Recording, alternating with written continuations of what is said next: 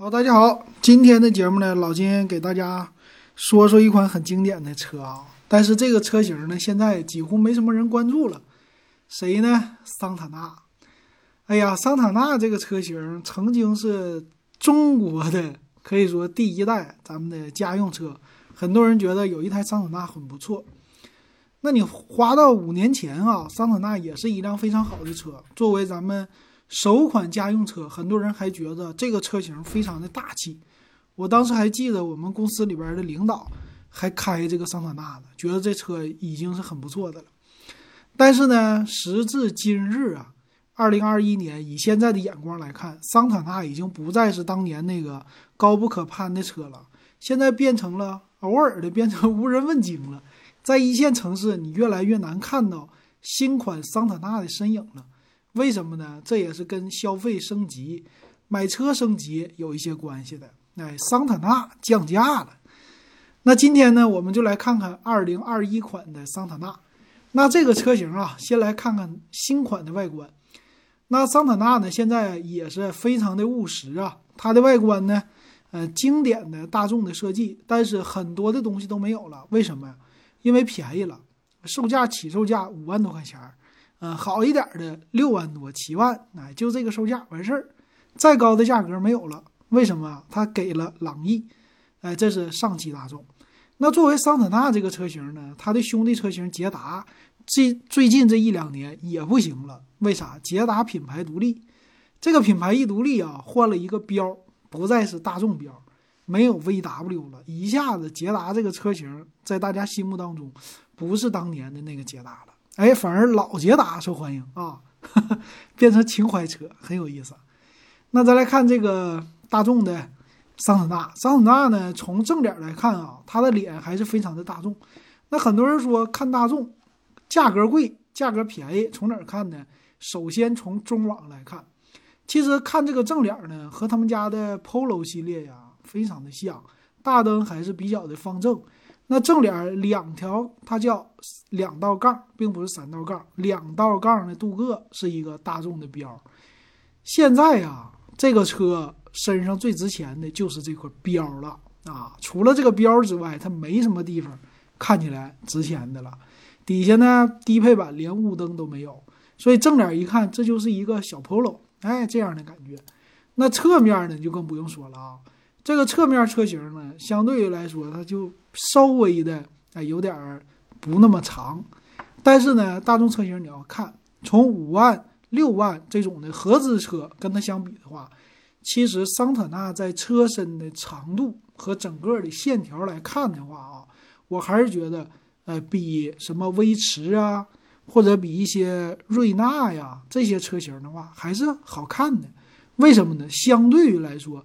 从前到后，它的屁股一点都不突兀，因为很多呃合资车都是两厢改三厢，这个两厢呢屁股那地方特别的直，也就是咱们的后边挡风玻璃，那直了以后呢，到屁股那里啊，第三个箱的时候，它收缩，这个玻璃显得特别的短，哎，做的不好看。比如国产的远景系列，这个玻璃也是这样的，到后边啊。特别的平直，这线条不好看。但是桑塔纳没有，那从前到后，作为一个三厢车来说的话，它整体的哎，整个的线条还是算是比较的有棱有角加流畅的。因为大众一代的车型的设计语言呐，啊，不是现在的啊，之前的语言的话比较的方正啊，从圆形到这种棱角形，现在慢慢又从。棱角形开始又往这种呃多边形来过渡了啊。那这个侧面我们不多说了吧？侧面的话平直的一个小线条挺好。那背面呢也是大众的特色啊。这个现在啊，大众车标底下带字母已经是非常普遍的事儿了。比如说帕萨特啊，但是低端车型还没有带字母啊。这个低端车型也算是比较的耐看吧。就是后边你能看出来两个大灯，刹车灯，哎，没有别的，有高位刹车，完事儿了。底下写的上汽大众桑塔纳，这个桑塔纳的情怀呢，大家对这种新款车型几乎没什么太多的情怀了啊。那来看内饰啊，这个车型的内饰呢，你要在什么时候看？在现在来看啊，这款车型它可以说是极简化的一个设计。那当年我们对于德国车的极简化设计就觉得是减配的存在，但是现在啊，你再看五万多块钱的车型，你就觉得还行啊，它够用。比如说这方向盘，大众家正常的三辐式的方向盘，而且最低配就是纯塑料，什么都没有啊，就纯方向。那中间呢，最经典的就是它的中控的位置了。哎呀，大众车的中控啊，这车机啊，很多人啊都非常的熟悉。这车机的特色呢，就是按钮特别的丰富，但啥功能没有。这按钮丰富到什么程度啊？啊，按钮的这个丰富度啊，就是上边大众车的特色。哎呀，我现在这图片又看不见了。哎，大众车的特色，中间的按钮啊，收音机特别的多。啊你有收台键啊，一二三四五六，整一大堆按键啊，底下也是什么呃媒体键、菜单键、FM、AM，乱七八糟一大堆。但是哎，告诉你，它就是个收音机。哎呀，这收音机以前别人家做就是俩按钮完事儿，大众家做就不是啊，别的地方都减了，就这收音机给你整的特别多，完事儿呢还不值钱，一百块钱一个。啊，这个很多人买了以后，第一件事就是把这个收音机给拆掉，拆完了以后呢，哎，换一个大屏的导航，最起码你得有个倒车影像啥的。但是我现在看起来啊，它反而非常的复古啊，它里边有一个插 SD 卡的功能，也可以插 USB，就播放一些 MP3 的音乐还是可以的。但是蓝牙的功能也没有啊，所以怪不得啊，大家都把它给去掉，不要它。但我觉得还行，那最起码它比现在的飞度强，是不是？飞度就收音机、喇叭、收音机都不给了，最低配，这好歹还有收音机、有喇叭，这已经很不错了啊。那这个呢，还有一个，就他家的车机啊，最好玩的是你可以买车机改装成音响啊，因为它再不济里边也有一个功放的功能啊，就是能驱动两个喇叭。这个呢，在很多的。呃，别的那种的音箱啊，其实还是有挺多功能的。比如说，你家里边买一个这么车机，可能加个壳子，加个车机，两百多块钱儿，你就能驱动你们家的音响了啊！两个音箱一接，它的音质效果放在家里听，反而比车上听更好，能听 MP 三，哎，能听 SD 卡，能听收音机，所以这个东西很好玩，大家有机会可以去尝试一下。那在收音机底下呢，就是。手动的全手动式的空调啊，这个手动空调呢，突然让你找回了当年桑塔纳第一代的感觉。为什么呀？这个手动空调是旋钮式的，那第一代有里边有一个精髓啊，什么呀？就是我们的内循环、外循环，它是那种波动式的滑杆。哎呀，这个你现在在很多车型就再找都找不到了，这么复古的一个按钮，嘿，给你留在了桑塔纳里。哇，这个太棒了啊！这作为经典的元素，一定要大书特书一下。这么在全自动的年代里，还有这么手动的一个开关，这简直就是桑塔纳精髓的一个呃表现了。哇，这就是复古元素的再造啊，太好了啊！老金觉得非常非常棒啊，复古元素非常好。当然这是开玩笑了。再来看方向盘左右啊，它的左右这边呢。具有一个非常漂亮的拨杆，这个拨杆的样子啊，和奔驰的设计非常的像啊。奔驰的在方向盘底下有什么拉杆呢？很经典的一个叫怀档。哎，大众的车的设计啊，跟这怀档一样，但是啊，只是杆的样子像，没有怀档的功能，但也还行了。基本的雨刮啊，还有灯的大灯的一个远近光的控制。那你说大灯在哪儿啊？大众家的大灯啊，最有特色了，在哪里呢？在你车身方向盘左侧进出风口的位置底下有一个旋钮，这个旋钮啊是百万级豪车奔驰的这种的样子，是不是？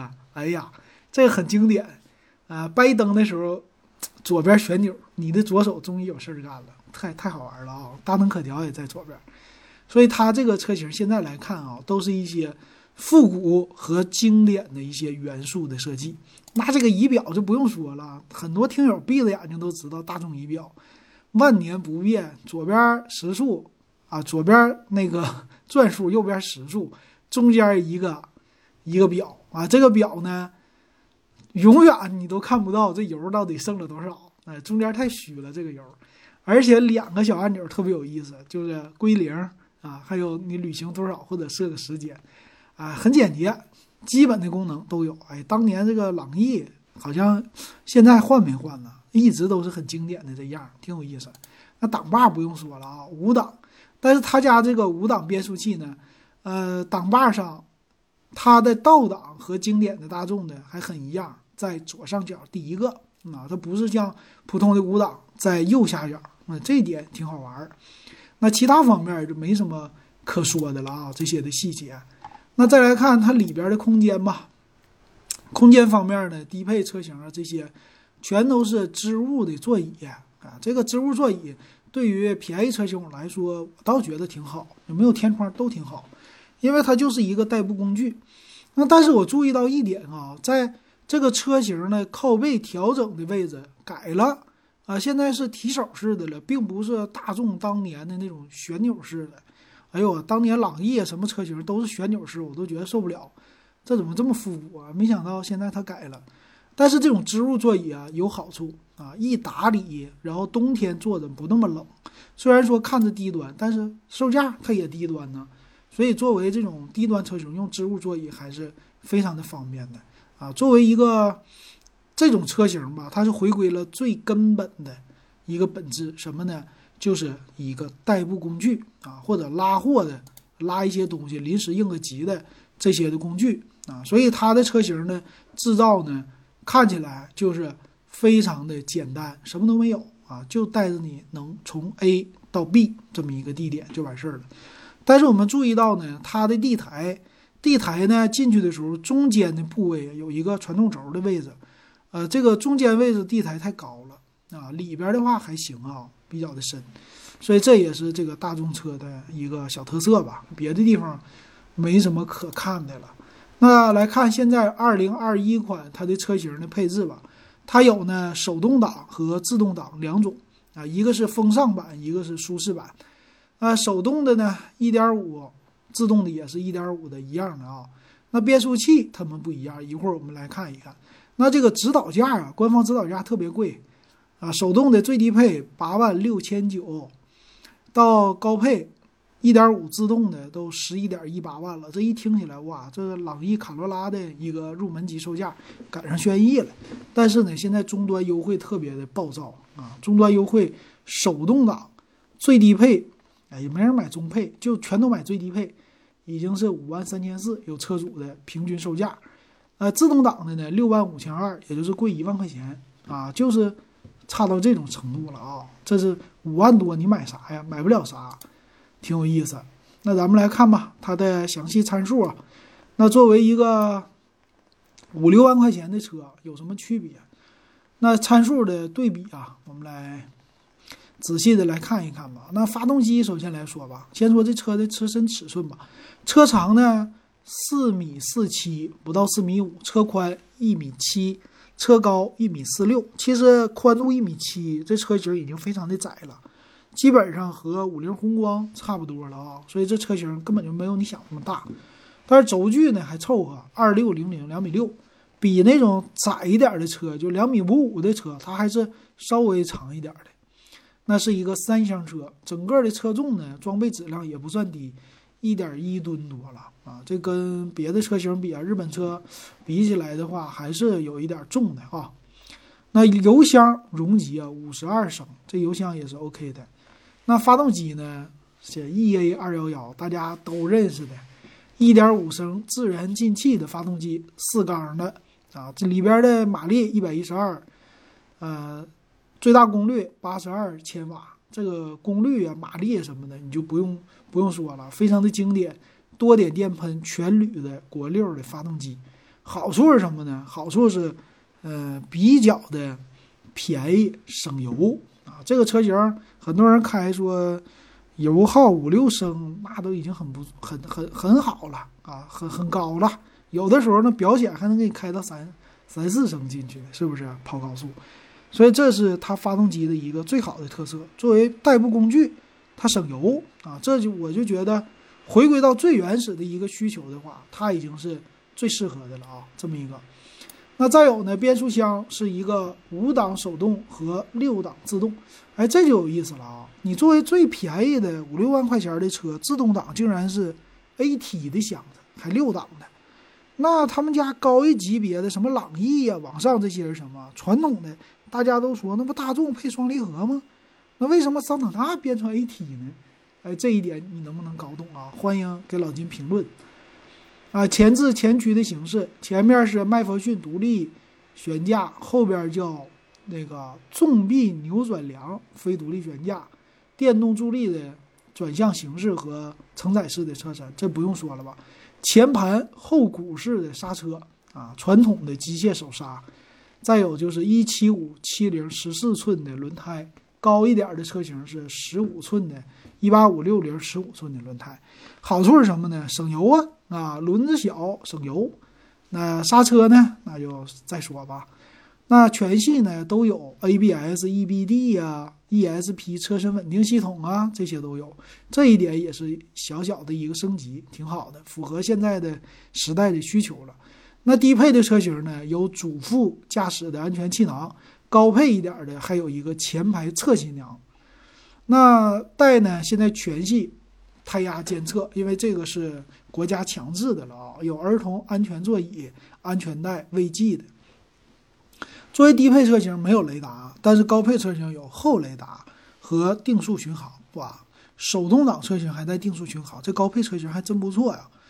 那全系都带发动机启停的，那高配呢带天窗，低配没有天窗。那它的方向盘呢都是塑料的，上下啊只能上下调节。单色的电脑屏就是仪表上，啊，这都都无所谓啊，能开就行。那发动机电子防盗，车内中控锁，普通的遥控钥匙，大众遥控钥匙，闭着眼睛都知道三个钮，是不是？钥匙一折叠，挺经典的。那座椅方面呢？低配的是织物座椅，高配的是皮质混搭座椅啊，这高配还挺行啊，怪不得贵一万二。那驾驶的座椅咱就不多说了啊，支持前后移动，啊，带头枕啊，后边第二排三个头枕那就很不错了。那低配车型连放倒的功能都没有啊，高配车型支持放倒啊，但是现在二零二一款连放倒都没有了，哇，这真是省啊，挺有意思。那高配车型带一个车联网的功能，别的中间啥也没有。就是给你带个收音机，呃，喇叭呢，低配俩喇叭，行，比飞度强啊。中配六个喇叭啊，就是高配算高配了，六个喇叭，哎，这有意思啊，俩喇叭和六个喇叭之分，所以能听个响，挺好。那卤素的车灯，别的都没有啊。高配车型呢，自动大灯啊，转向辅助灯、前雾灯都带，啊，那其实也无所谓啊，能开就行嘛。这种这么便宜了。前后都是电动车窗，哎，车外的后视镜都是电动调节，加热什么的都没有了。再有呢，空调都是手动啊，车内还带一个什么花粉过滤啊，这无所谓，就是滤芯的问题。那现在的作为这个售价啊，我觉得还是挺挺好的啊，挺划算的。那这个车型啊，它的特色在哪里啊？在它的售价上，其实。它的售价啊，已经非常的低了。这个大众的车型，那售价这么低的情况下，这个车型到底跟谁去竞争？这桑塔纳呀，我觉得呢，它的竞争的对手啊，现在已经不是国产同价格的国产车了，因为同价格的国产车，在整体的啊性价比呀，还有整体的这些的。呃，造型方面啊，都比桑塔纳简直高的不只是一个级别了。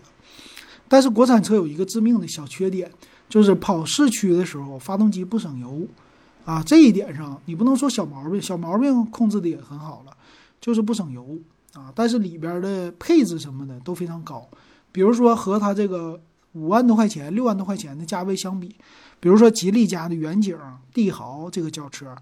啊，再有长安的，长安的是，呃，多少来的？当年是逸动啊，后来是谁来的？老金忘了，应该是现在什么 Plus 了。然后艾瑞泽的，艾瑞泽五这些的你随便拿出来国产的车型跟它比，那简直了，都比它好看的不止一点半点，而且一直都在改版。但是都有一个小问题，就是油耗没它低啊。大众这个发动机的油耗确实低。那有的人说一个月它还能卖一万多台，到底卖哪去了？很多人说呀，这个车型啊，可能卖给出租车、教练车啊、学车的了。作为家用来说呢，在街上看到的确实越来越少了。为啥呢？就是现在的消费消费观不一样了。年轻人对这个车型那真是没有什么感觉。那年岁大一点的呢，这个价位的话，我可以买一个小型的 SUV，啊，虽然不省油，但是外形也比它好看。买国产，这个价位已经是国产无敌了。那再贵一点的，你就可以去看看那个飞度啊啊。威驰啊这些的了啊，就看这些车型。但我觉得桑塔纳作为一个比较情怀的车，什么都没有的话，但是这种的能让你体动体验最原始的手动挡的感觉，其实也挺好。为啥呢？再过个五六年吧，啊，用不了十年了，可能以后啊，手动挡车你也买不到了啊。就像咱们今天跟群友说的，手动挡已经快消失了。为啥？自动挡太多了，而且以后电动车都是自动的，哪有手动电动车呀？所以手动挡你玩不着了。那这种最低配的能给你带来的啊，咱往好了说，第一个省油啊，第二个手动挡的乐趣啊，这个手动挡开着也应该不累啊，加速什么的你自己往上顶，哎，速度也是自己任意的啊，来规划吧啊，任意的可以控制啊，这就是它的一个特色。所以，作为下乡车型啊，应该还是很不错的，还是有它存在的一个小必要的吧。但是，已经激不起来什么大的风浪了啊。但是，我觉得论情怀来说啊，还是挺有意思的，整这么一个车，而且保值率比国产的强啊，毕竟是一个合资嘛，这是不争的事实，没办法。所以，我觉得挺有意思，今天就跟大家说一说。行，那这个说完了，感谢大家的收听。呃，如果喜欢我节目，可以加老金微信 w e b 幺五三，咱们电子数码点评群十块钱，现在入群。